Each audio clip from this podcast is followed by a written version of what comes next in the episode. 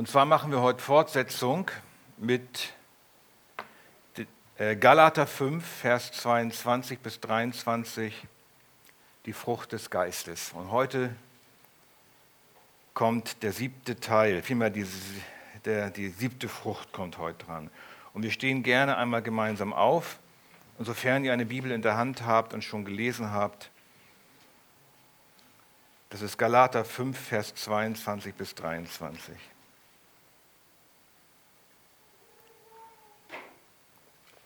Ihr könnt ja zum zweiten Gottesdienst mal wiederkommen, da habe ich die Verse an der Wand.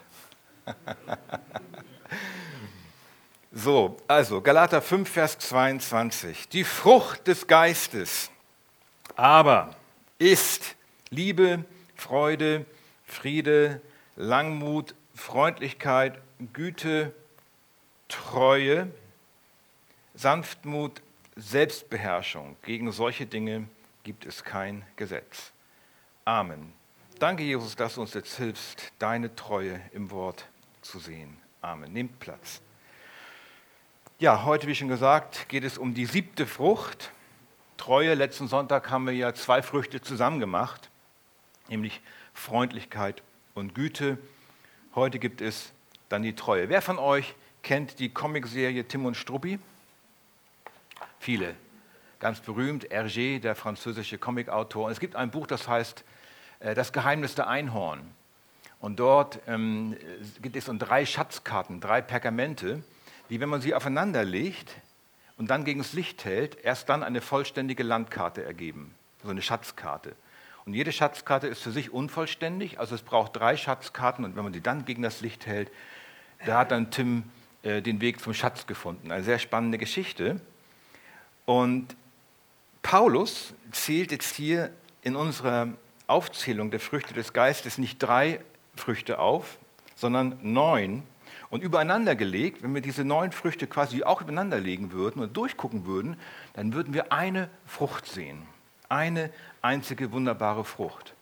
Das heißt aber nicht, dass ähm, jede einzelne Frucht nur zu einem Neuntel vollkommen ist, so also 11,111 Prozent, habe ich mal ausgerechnet. Sondern jede einzelne dieser Frucht ist 100 Prozent voll da. 100% Liebe, 100% Freude, Friede, Langmut, Freundlichkeit, Güte und Treue. Jede Frucht ist voll da. Und da es insgesamt eine Frucht ist, die Frucht des Geistes sind diese neun, heißt es, dass alle neun zu 100% in jedem wiedergeborenen Christen vorhanden und am Wachsen sind. Das ist nur eine Wiederholung. Das haben wir schon mal gehört bei der ersten Predigt. Die Gaben des Geistes dagegen, die sind unterschiedlich verteilt, mit unterschiedlichen Qualitäten auf unterschiedliche Christen. Heute geht es also um die siebte Frucht und die siebte Schatzkarte, kann man sagen, die Treue. Die Frucht des Geistes aber ist Treue. Und wir gucken uns drei Punkte an. Erstens, was ist Treue? Zweitens, der Schrecken der Untreue. Und drittens, die Wohltat der Treue Gottes. Könnt ihr euch ruhig aufschreiben, diese drei Punkte. Erster Punkt, was ist Treue? Zuallererst, wir haben gelesen, die Frucht des Geistes. Das Wort Frucht zeigt gleich zu Anfang in Bezug auf diese Dinge, von denen wir lesen, diese Früchte, unsere völlige Abhängigkeit von Gott. Jede dieser Früchte, von denen wir gelesen haben, wächst nicht auf dem Boden unseres natürlichen Menschseins. Die Anlage zu dieser Frucht und zu diesen Früchten, das Wachstum dieser Früchte, ist etwas, wozu wir nichts beisteuern können. Gott allein macht es. Wir können die Pflanze nicht bereitstellen, wir können den Baum nicht bereitstellen, wir können die Fruchtanlage nicht bereitstellen, dieser göttlichen Treue. Wir können uns quasi nicht selbst bestäuben, damit diese Frucht wächst. Oder das Wachstum der Frucht können wir auch nicht selbst bewirken. Deswegen heißt es ja auch nicht zum Beispiel, schafft in euch die Frucht des Geistes, sondern es heißt, die Frucht des Geistes aber ist. Das heißt, wir können sie nicht schaffen. Die Frucht des Geistes ist ein Werk des Heiligen Geistes. Wir können nicht aus unserer alten, natürlichen Menschheit, Menschenanlage eine göttliche Treue bewirken. Wir sind zu 100 Prozent darin von Gott abhängig. Das Wort in unserem Text Treue heißt auf Griechisch Pistos. Und dieses Wort stammt von Pistis ab, das heißt so viel wie Glaube. Und die Wortbedeutung dahinter heißt, heißt so viel wie gerecht, vertrauenswürdig, seine Versprechen haltend, sein Wort haltend, das Vertrauen nicht enttäuschend, was andere in einen vielleicht gesetzt haben.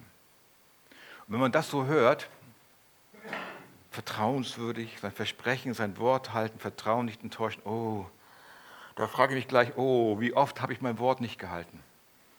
Wie oft ist mir das nicht, ist mir das passiert, dass ich das nicht gemacht habe? Wer unter uns ist vollkommen gerecht und vertrauenswürdig? Wer ist da, wenn ich ihm vertraue, dass mein Vertrauen nicht irgendwann enttäuscht? Denn wir sind ja Sünder. Das passiert doch immer wieder. In der Grundschule hatte ich einen Freund, der zu mir hielt, als ich andauernd gehänselt wurde. Das war keine schöne Zeit. In der Grundschule hatte ich so ein, zwei Jahre, weiß nicht warum, die haben mich nicht gemocht. Und da hatte ich einen Freund, der wohnte neben mir und der war treu. Der hat immer zu mir gehalten. Der ging nicht weg.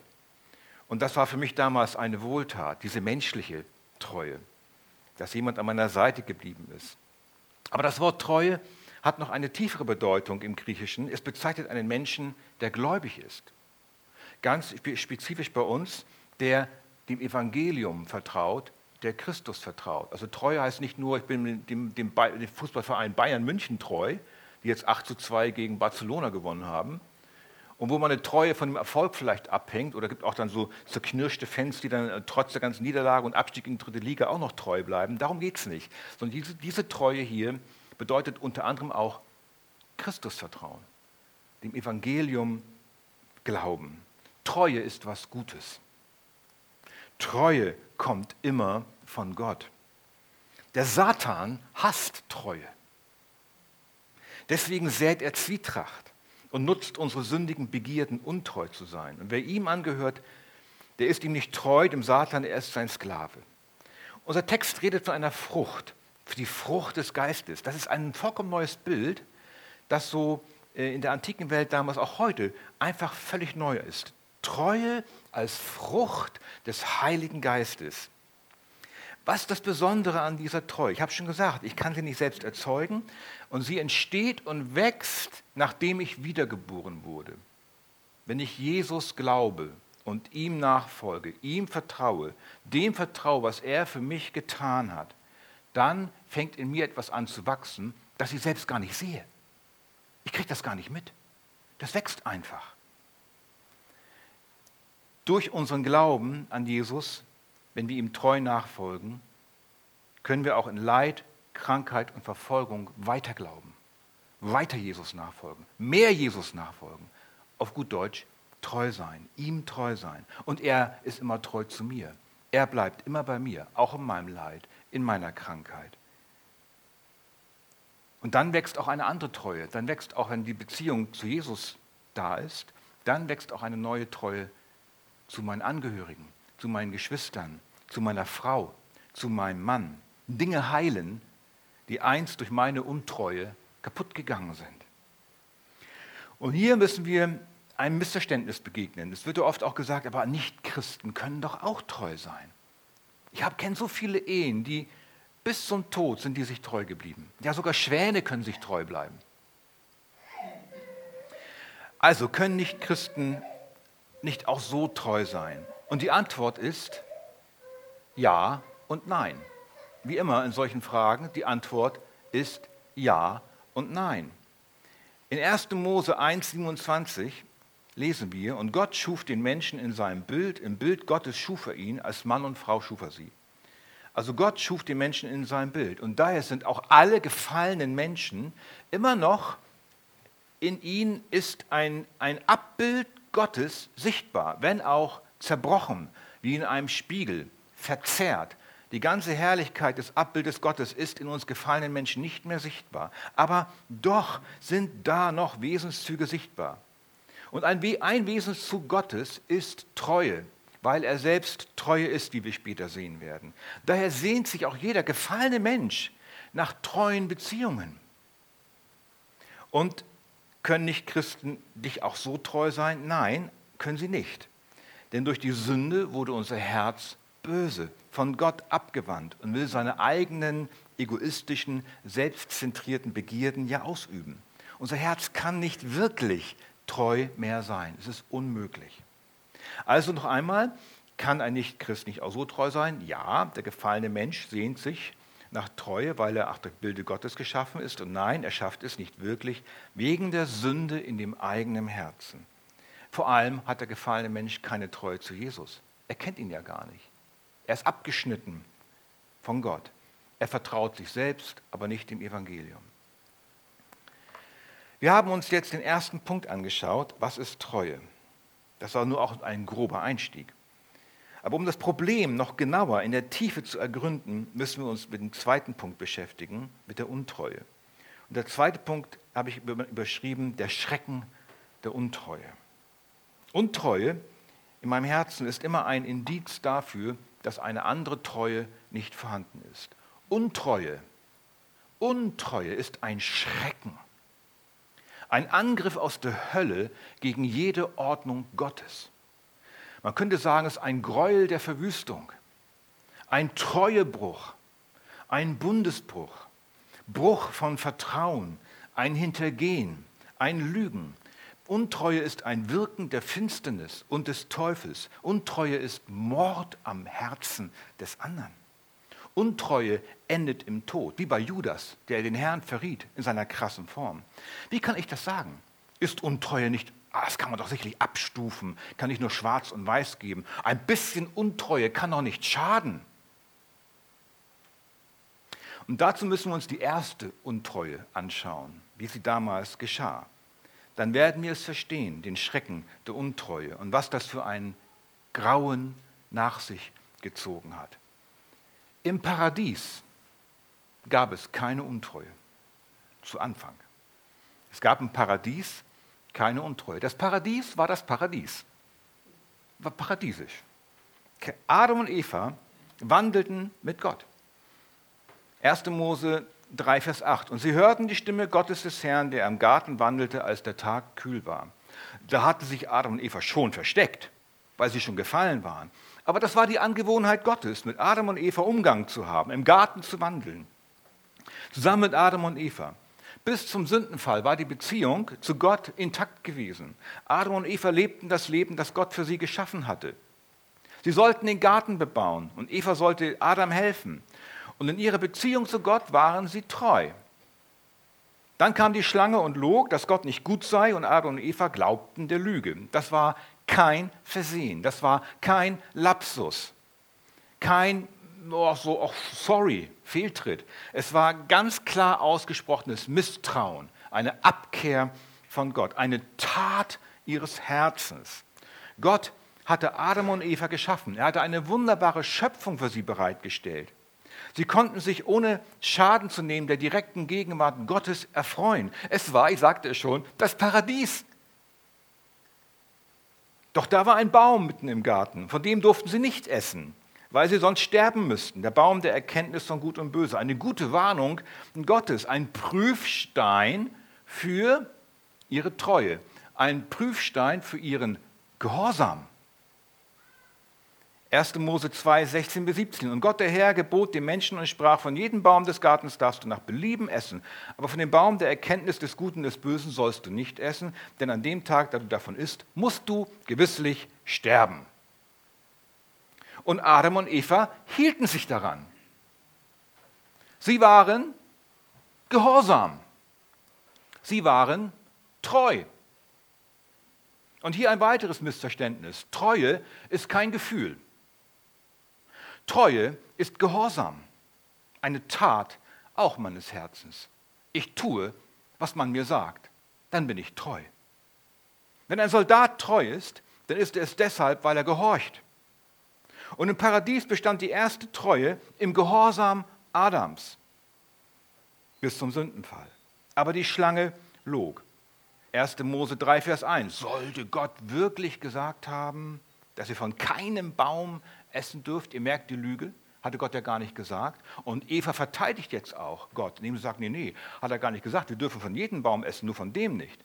Und dann, aber die Schlange geht darauf gar nicht ein, dann sagt sie in 1. Mose 3, Vers 4, Da sprach die Schlange zur Frau, keineswegs werdet ihr sterben, sondern Gott weiß, an dem Tag, da ihr davon esst, werden euch die Augen geöffnet und ihr werdet sein wie Gott und werdet erkennen, was gut und böse ist. Die Schlange sagt also, Gott ist gar nicht gut. Gott ist böse. Ich bin gut, die Schlange. Gott ist böse. Das ist so die diabolische Verdrehung. Ne? Die Schlange bezichtigt Gott der Lüge. Und deswegen kommt sie auch zurecht in den Feuersee und alle, die ihr angehören. Und Eva und Adam glaubten dieser Lüge. Sie wurden ungehorsam. Sie wurden untreu. Sie brachen den Bund mit Gott. 1. Mose 3, Vers 6, und die Frau sah, dass von dem Baum gut zu essen wäre und so weiter. Und ihr kennt das ganze Dilemma, was daraus geschehen ist, und gab auch ihrem Mann, der bei ihr war, und er aß. Dieser historische Tatsachenbericht unterrichtet uns über den Schrecken, der mit diesem Treuebruch losbrach. Was war die Konsequenz? Mit diesen Ungehorsam kam der Tod in die Schöpfung, der vorher nicht da war. Mit dem Ungehorsam kam der Tod, mit dem Treuebruch kam der Tod. Adam hatte den Bund übertreten, er war untreu geworden. Hosea 6, Vers 7 klagt Gott sein Volk an. Sie aber haben wie Adam den Bund übertreten. Dort sind sie mir untreu geworden. Merkt ihr? Ungehorsam, der Ungehorsam Adams ist Untreue gegen Gott gewesen. Und alle, die untreu sind, folgen Adam in dieser Haltung nach. Nun musste Adam nicht sofort sterben.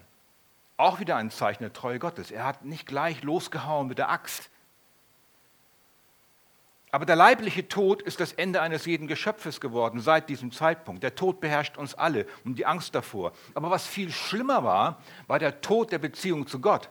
Die war gekappt. Die senkrechte Beziehung war weg. Und dieser geistliche Tod, so nennen wir das, ist so vollkommen, dass kein Mensch mehr geboren wird, der von sich aus an Gott glaubt. Aus. Vorbei. Wir alle sind tot in unseren Sünden. Jeder Mensch wird als Feind Gottes geboren. Er wird schon geboren mit der Natur und der inneren Haltung des gefallenen Adam. So wurde aus dem Treuebruch geschah Folgendes. Aus Leben wurde Tod. Aus Friede wurde Krieg. Aus Liebe wurde Hass. Aus Gut wurde Böse. Es war alles vorbei. Das Herz des Menschen war böse geworden. Schlimmer als jede Ölpest, schlimmer als jeder Holocaust ist dieser geistliche Ehebruch mit Gott gewesen. Und deshalb werden, das ist der Grund, und deshalb werden Menschen auch heute untreu in ihren Beziehungen. Warum werden sie untreu? Weil sie den Geboten Gottes nicht gehorsam sind. Willst du wissen, warum du untreu bist? Weil du die Gebote Gottes übertrittst, weil du ein Sünder bist. Und das zieht natürlich Herzeleid nach sich, ohne Ende. Wer ist schon mal von euch betrogen worden? Wer ist schon mal verlassen worden? Wer ist hintergangen worden? Das fühlt sich doch schrecklich an ein Schmerz im Herzen. Das war für Gott, den Geber allen Lebens, noch viel schrecklicher. Aber wichtige, viel wichtiger ist die Frage, wie oft habe ich das schon getan? Worin besteht mein Ungehorsam? Bin nicht ich auch ein Übertreter der Gebote Gottes? Und dann sagt man, ich liebe dich für immer. Und drei Monate später ist da keine Liebe und keine Treue mehr. Und die Gedanken hängen anderen Dingen, anderen Männern oder Frauen nach, bis dass der Tod uns scheidet in guten wie in schlechten Tagen. Aber ich sagte schon, Treue ist kein Gefühl. Treue ruht nicht auf meinen Empfindungen, die mal kommen und gehen. Treue ist Vertrauen mit Gehorsam dem Wort Gottes gegenüber. Unabhängig von meinem Gefühl. Untreue ist also ein Schrecken des Todes und der Hölle und hat aus Gottes Augen gerechterweise den Tod verdient. Denn Untreue und damit auch Unglaube gegen Jesus, Unglaube gegen Jesus ist Untreue gegen Gott, ist Ungehorsam gegen den König des Universums. Auf Ehebruch dieser Art, auf Treubruch mit Gott, auf Unglaube, auf Ungehorsam steht vor Gott gerechterweise. Er kann das, er kann keine Gemeinschaft mehr haben, steht der Tod, der ewige Tod. Dritte Mose 5, Vers 21. Wenn sich jemand versündigt und Untreue begeht gegen den Herrn, indem er seinem Menschen, seinem Nächsten etwas Anvertrautes, etwas Hinterlegtes, etwas Geraubtes ableugnet, er seinen Nächsten übervorteilt und die Liste kann man noch länger machen. Lügen, Hintergehen. Und diese Sünde, jede Sünde ist also Untreue gegen Gott. Unsere Kultur ist nun so beschaffen, dass Treue und Gehorsam nicht mehr hoch im Kurs steht. Wer treu ist, ist doof. Das sind dann die treu Doofen. Aber ich sage euch, wer Gott vertraut, der ist klug. Die Gott vertrauen, das sind die treu Klugen. Unsere Kultur propagiert die wundervolle Vielfalt. Nur nicht festlegen. Promiskuität, vielfach Sex, Scheidung, wenn das Gefühl weg ist, Scheidung hier, Scheidung da, wilde Ehe, Partnerwechsel, sexuelle Toleranz, Gender Mainstream, aber auch noch mehr. Schlecht über andere reden, schlecht über andere denken, den Chef auszunutzen, Fünfe gerade sein zu lassen, schummeln bei der Steuer. Das alles ist Untreue. Aber wir dürfen uns nicht täuschen lassen. Da der Mensch nach dem Bild Gottes geschaffen ist, ist in ihm die Paradiessehnsucht nicht da. Man ist da so gefangen in diesem Ding, man kommt da nicht raus. Selbst der gefallene Mensch möchte doch, dass man ihm zumindest treu ist. Auch wenn ich nicht treu bin, aber mir bitte treu sein. Wir kennen vielleicht Ehepaare, ich habe schon erwähnt, die ein Leben lang nach außen treu geblieben sind. Aber Gott schaut das Herz an. Auch durch eine lebenslange, gottlose Ehetreue, so schön sie auch ist, kommt man nicht in den Himmel. Das Gericht bleibt bestehen. Vielleicht war es ja nur Gewohnheit oder Mangel an Gelegenheit. Gott schaut das Herz ein. Wer weiß denn schon, was hinter verschlossenen Türen wirklich passiert, was im Herzen wirklich abläuft. Das Herz des Menschen ist böse und untreu. Römer 3, Vers 10, wie geschrieben steht, es ist keiner gerecht, auch nicht einer. Vers 18, es ist keine Gottesfurcht vor ihren Augen. Die sind alle abgewichen. Das heißt, meine menschliche Treue macht ist in den Augen Gottes nichts, was mich vor ihm gerecht macht. Die Hölle ist voll von treuen Menschen, menschlicher Treue. Und Gott hält das seinem Volk auch immer wieder vor. Gott bezichtigt sein eigenes Volk immer wieder der Untreue. Jeremia 3, Vers 20. Wie eine Frau ihrem Gefährten untreu wird, so seid ihr mir untreu geworden, Haus Israel, spricht der Herr. Jeremia 5, Vers 11. Denn ganz und gar treulos haben das Haus Israel und das Haus Juda an mir gehandelt.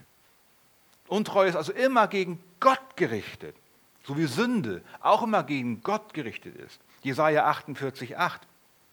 Du hast es weder gehört noch gewusst noch war jemals dein Ohr geöffnet, denn ich wusste, denn ich wusste, dass du völlig treulos bist und von Mutterleib an ein Übertreter genannt worden bist. Das hängt zusammen. Übertretung der Gebote und Treulosigkeit. Gott vergleicht sein untreues Volk sogar mit einer Hure. Jeremia 2, Vers 20. Denn vor langer Zeit habe ich dein Joch zerbrochen. Das war die Befreiung aus Ägypten und deine Bande zerrissen. Aber du hast gesagt, ich will nicht dienen. Ja, du hast dich auf allen hohen Hügeln und unter allen grünen Bäumen als Hure hingestreckt. Das sagt Gott zu seinem Volk. Und dann Ezekiel 16,35, darum, du, hör, du Hure, höre das Wort des Herrn. Nun kommt die Erklärung der Treulosigkeit der Hure, des Volkes Israel, die nicht dienen wollten, die untreu waren. Worin waren sie untreu? Jetzt kommen wir zum Kern der Untreue. Ezekiel 16, 36. So spricht Gott der Herr, weil du dein Geld so verschwendet hast und mit deiner Hurerei deine Blöße gegen alle deine Liebhaber aufgedeckt und kommst und gegen alle deine gräuelhaften Götzen entblößt hast. Kommt das und das und das. Das heißt, Untreue im Alten Testament ist Götzenanbetung. Untreue ist Götzenanbetung. Wer Gott untreu ist, der betet einen anderen Gott an. Irgendwas anderes hat die Stelle von Gott angenommen. Der ist ein Götzendiener. Denn genau darin zeigte sich die Untreue Israels, indem es fortlaufend die Götzen der gottlosen Völker anbetete. Sie waren ihrem Gott nicht treu. Sie waren ihrem Gott nicht gehorsam. So kann man auch heute sagen, wenn ich untreu bin, dann bete ich etwas anderes an als das Objekt meiner vormaligen Treue. Ich bin in meiner Untreue ein Götzendiener. Ich bete letztlich den Feind an. Die Vater der Lüge, die Schlange. Ja, wie wollen wir uns denn da bei dem Gericht Gottes herausreden? Oh, sorry, habe ich nicht gewusst. Naja, hm. Da können wir uns nicht rausreden. Hiob 9, Vers 3. Wenn er mit ihm rechten wollte, so könnte er ihm auf tausend nicht eins antworten. Niemand, keiner von uns kann oder konnte da aus eigener Kraft heraus. Meine Beziehung zu Gott ist zerstört. Ich bin verloren. Ich bin untreu. In mir ist nichts, was mich rettet, was diese Treue zu Gott wiederherstellt. Auch wenn ich mich noch so sehr danach sehne. Was muss passieren? Es muss etwas Neues passieren. Es muss etwas kommen. Jemand muss kommen, der mich erretten wird aus diesem Leib des Todes, wie Paulus es sagt. Wie soll das geschehen? Und nun kommt die gute Botschaft. Ich muss die Treue Gottes kennenlernen. Der dritte Punkt, die Wohltat der Treue Gottes. Die frohe Botschaft ist, wir werden gerettet durch die Treue Gottes. Wir werden gerettet durch die Treue Gottes. Ich könnte jetzt aufhören zu predigen. Das reicht. Die Bibel bezeugt uns diese Treue Gottes. 2. Mose 34, 6. Und der Herr ging vor seinem, das ist Mose, Angesicht vorüber und rief, der Herr, der Herr, der starke Gott, der barmherzig und gnädig ist, langsam zum Zorn und von großer Gnade und Treue. Treue ist also ein innerer Wesenszug Gottes. Und weil Gott ewig ist und er sich nie verändert, ist seine Treue auch ewig und verändert sich nicht. Darauf können wir bauen. Aber wie zeigt sich die Treue?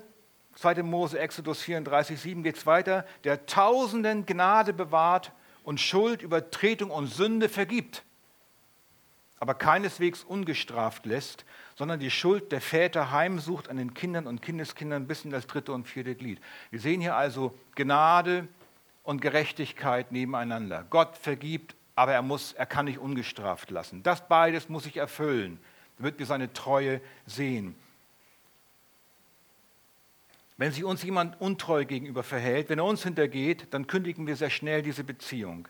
Keiner von uns bleibt auf Dauer in einer Beziehung, wenn er fortlaufend betrogen wird. Irgendwann hast du die Schnauze voll und gehst weg.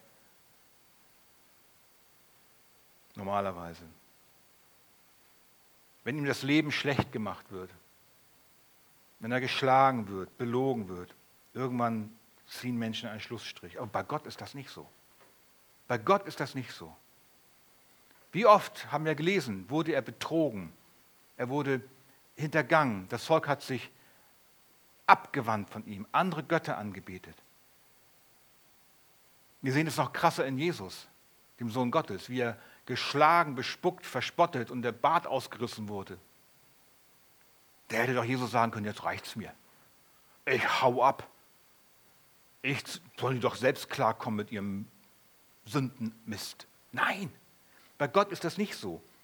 Er hat seine Liebe und Treue, er hat seine Gerechtigkeit, beides sichtbar gemacht. Gottes Treue tat etwas, das sich kein Mensch ausdenken konnte. Er sandte Jesus, das sündlose Opferlamm. Philippa 2, Vers 7 bis 8. Er entäußerte sich selbst, nahm die Gestalt eines Knechtes an und wurde wie die Menschen und in seiner äußeren Erscheinung als ein Mensch erfunden, erniedrigte er sich selbst und wurde gehorsam bis zum Tod, ja bis zum Tod am Kreuz. Jesus wurde gehorsam, er war treu, er hielt aus. Das Kreuz, das Kreuz ist das Zeichen der Treue Gottes. Jesus war treu bis zum Tod am Kreuz. Er war gehorsam bis zum Tod, damit der Zorn sich nicht über uns ergießt, hatte, ihn, sich ihn über sich ergießen lassen. Damit der Vater sich nicht mehr für uns abwendet, hat er es erduldet, dass der Vater sich von ihm abwendet. Das ist Treue. Das ist Gehorsam. Und so können wir in jedem Leid als Christen ausharren bis zum Schluss. Treu sein heißt bleiben, beim anderen bleiben. Treu sein heißt nicht weggehen. Jesus blieb. Er ging nicht weg. Er ließ sich annageln für uns, an unserer Stelle. Stellvertretend sühnte er meine Schuld. 1. Petrus 2, Vers 24. Er hat unsere Sünden selbst an seinem Leib getragen auf dem Holz.